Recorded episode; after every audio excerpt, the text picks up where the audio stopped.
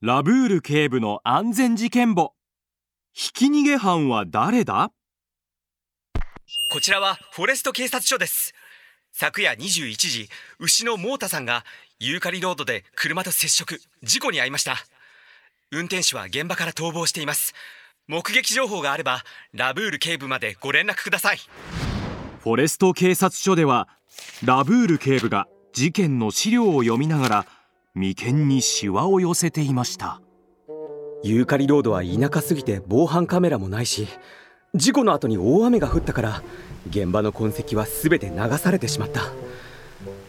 全く手がかりがない。全く、はあ、目撃情報があればいいんだが。ラブール警部が悩んでいるとベルマン巡査は嬉しそうに走ってきました。ベルマン巡査の頭は葉っぱだらけですやすやと寝ているコアラを抱っこしています。わちゃちゃラブール警部ユーカリロード付近の木でコアラさんを見つけました。コアラさんが寝ていた木は事件現場まで10メートルもないので目撃者の可能性があります。コアラさんコアラさん。早く起きてください。起きて。うーん。眠いよ。まだ10時間しか寝てないじゃないか。コアラは寝ぼけながら目を開けました。10時間？コアラさん寝すぎじゃないですか？ってこらコアラさん起きてください。質問があるんです昨夜の21時牛のモータさんがユーカリロードで車にはねられたんですが犯人を見ませんでしたか？ん？見たわよ。本当ですか？じゃあ犯人の顔もしくは車のナンバーは見ませんでしたか？うーん見てないね。あの時は暗すぎたし目の前の葉っぱが邪魔で何も見えなかったわ。でも運転手がが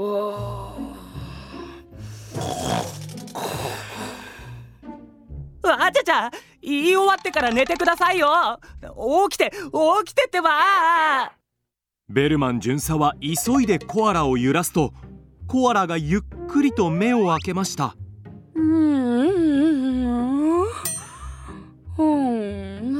か。運転手が3日に試合があるから捕まっちゃダメだとかなんとか言ってたわ。うそれでドリフトして車の方向を変えて行っちゃったのよ。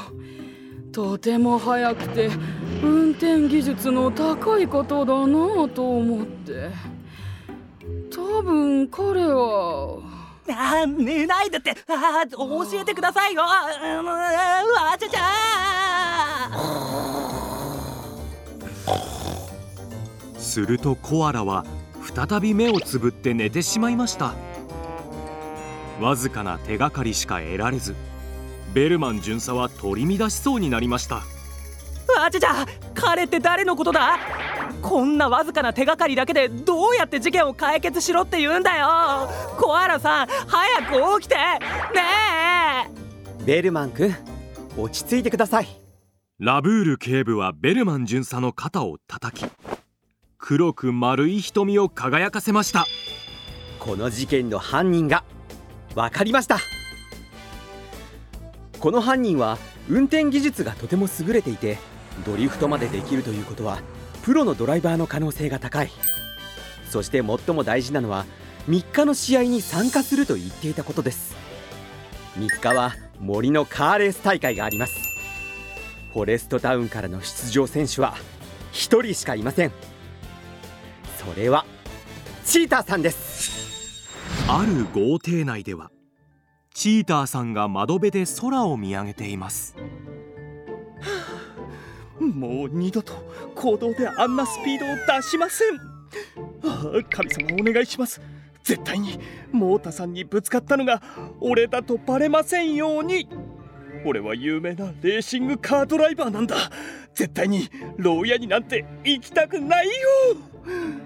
ん？待って。あれはラブール警部じゃないか。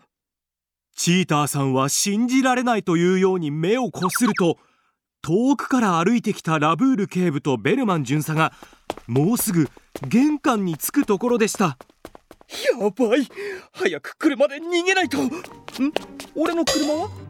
そうだった。昨日の事故の後車を修理に出してたんだった。どうしよう。車がないと逃げられない。チーターが呆然としているとお隣の猫太郎くんがおもちゃの電動乗用カーに乗ってやってきました。チーターはすぐに駆けつけました。そうだいい方法があったぜ。猫太郎くん。あのね君のお車をおじさんに貸してもらえるかな。えー、チーターおじさん大人なのに車のおもちゃで遊ぶの？まあ車のおもちゃといっても猫太郎くんの電動乗用カーはかっこいいから大人も乗ってみたいんだよ。本当にちょっと借りるだけだからちょっとだけ。ラブール警部がチーターの家に着くとちょうどチーターが電動乗用カーに体を入れたところでした。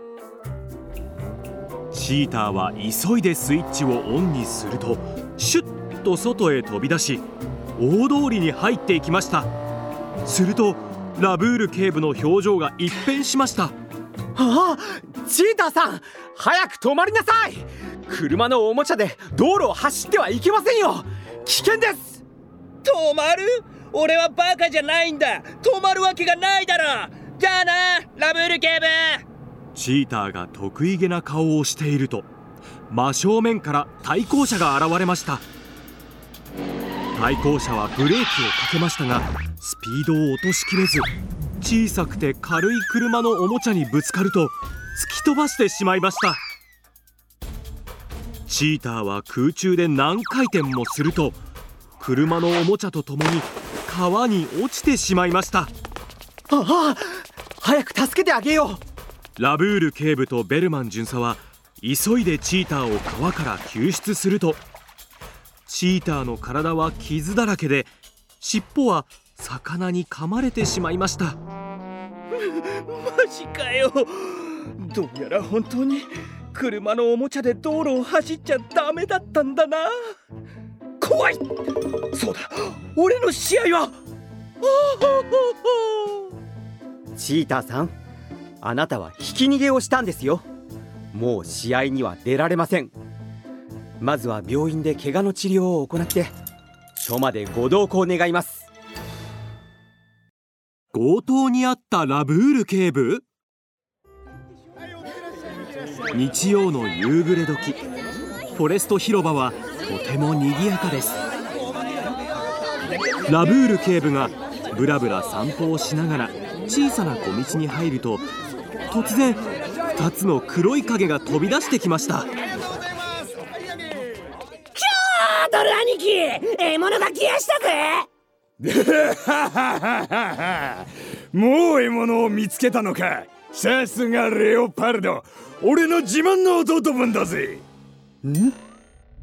ラブール警部が反応する前に2つの黒い影がラブール警部に向かって襲いかかってきました。強盗だ。早く財布をよこせ。強盗だって。ラブール警部は振り向きざまに強く足を蹴り上げると2つの黒い影は一瞬にして蹴り飛ばされました。やるじゃねえか。でもな。このヒョーブラザーズに奪えないものはねえんだ。あ？ちょっと待てよ。お前はララブール警部。うわそそうっすよ。兄貴ラブール警部っすよ。げえこのバカ。俺は目が悪いから遠目じゃ分からなかったがお前は目が良かったんじゃないのかこいつめ。ラブール警部を強盗してどうすんだこの。何がヒョードル兄貴獲物が来やしたぜいだ。警官を獲物にする強盗がどこにいるんだ。このバカバカバカバカ。だって兄貴が今日こそ大きなことをやるぞって言ってたじゃないですか。だからラブール警部を強盗すれば俺たちヒョーブラザーズの強さを知らしめられると思って。ヒョードルは思いっきりレオパルドを殴るとレオパルドの頭には単コブが3つもできてしまいましたレオパルドは悲しそうに頭を押さえています。ヒョードルは弟分を睨みつけているとラブール警部は眉間にシワを寄せました。ヒョーブラザーズ強盗は成功していませんがこれは立派な強盗未遂です。現行犯ですしこの後のことはわかりますよね？いや兄貴い行こう行こうじゃねえ。逃げるんだよ。そう言うとヒョードルはレオパルドを引っ張って走り出しました。そしてすぐそばに止めてあった車に乗り込むとアクセルを強く踏み込み逃げ出したのです。大変だ。早く追いかけないと。ええこんな日に限って自転車で来てるなんてラブール警部は考える間もなく自転車に乗って車を追いかけていきました。しかしラブール警部がどんなに早く自転車を漕いでも車に追いつくことはできませんでした。あばよラブール警部。ヒョードルは窓から手を出すと得意げにラブール警部に向かって手を振りましたそんな自転車で俺らを捕まえられるわけないだろ。助手席に座っているレオパルドも窓から顔を出してラブール警部に向かっていろんな変顔をしています。ヒョーブラザーズ車から手と頭を出すんじゃない。危険ですよ。やなこって。ラブール警部格闘ではお前にかなわないが走りでは負けねえぞ。そう言ってヒョードルがカーブを曲がると道路の両側にある木から伸びた枝が急に現れレオパルドの襟に引っかかると体ごと車の外に引っ張り出されてしまいました。兄貴助けて助けてくれレオパルドは話し終える前にドンと強く尻餅をつきました。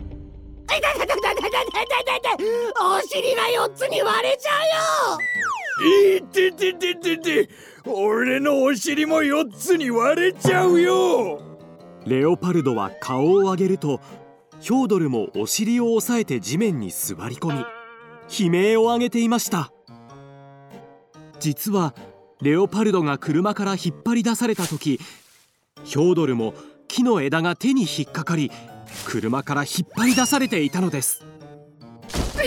はあ言ってよ。俺のお尻がラブール警部助けてくれ。ラブール警部は急いでヒョーブラザーズを病院に搬送するとお医者さんが分厚いガーゼでお尻を包んでくれました。兄貴こんな姿全然かっこよくないっすよ。しかも痛い痛い痛い痛いまだお尻が痛い。格闘でもラブール警部に勝てないし走りでも勝てないなんて。それにお尻をガーゼで包まれてこれじゃあまるで赤ちゃんみたいじゃないか。俺らヒョーブラザーズって本当に運が悪いな。これは運がいいとか悪いとかいう話ではなく安全意識の問題ですよ。車の走行中に車から体を出してしまうと道沿いの木に引っかかったり隣を走ってる車にぶつかったりする可能性もあってひどい怪我をする恐れもあったんですよ。それではヒョウブラザーズ署までご同行願います。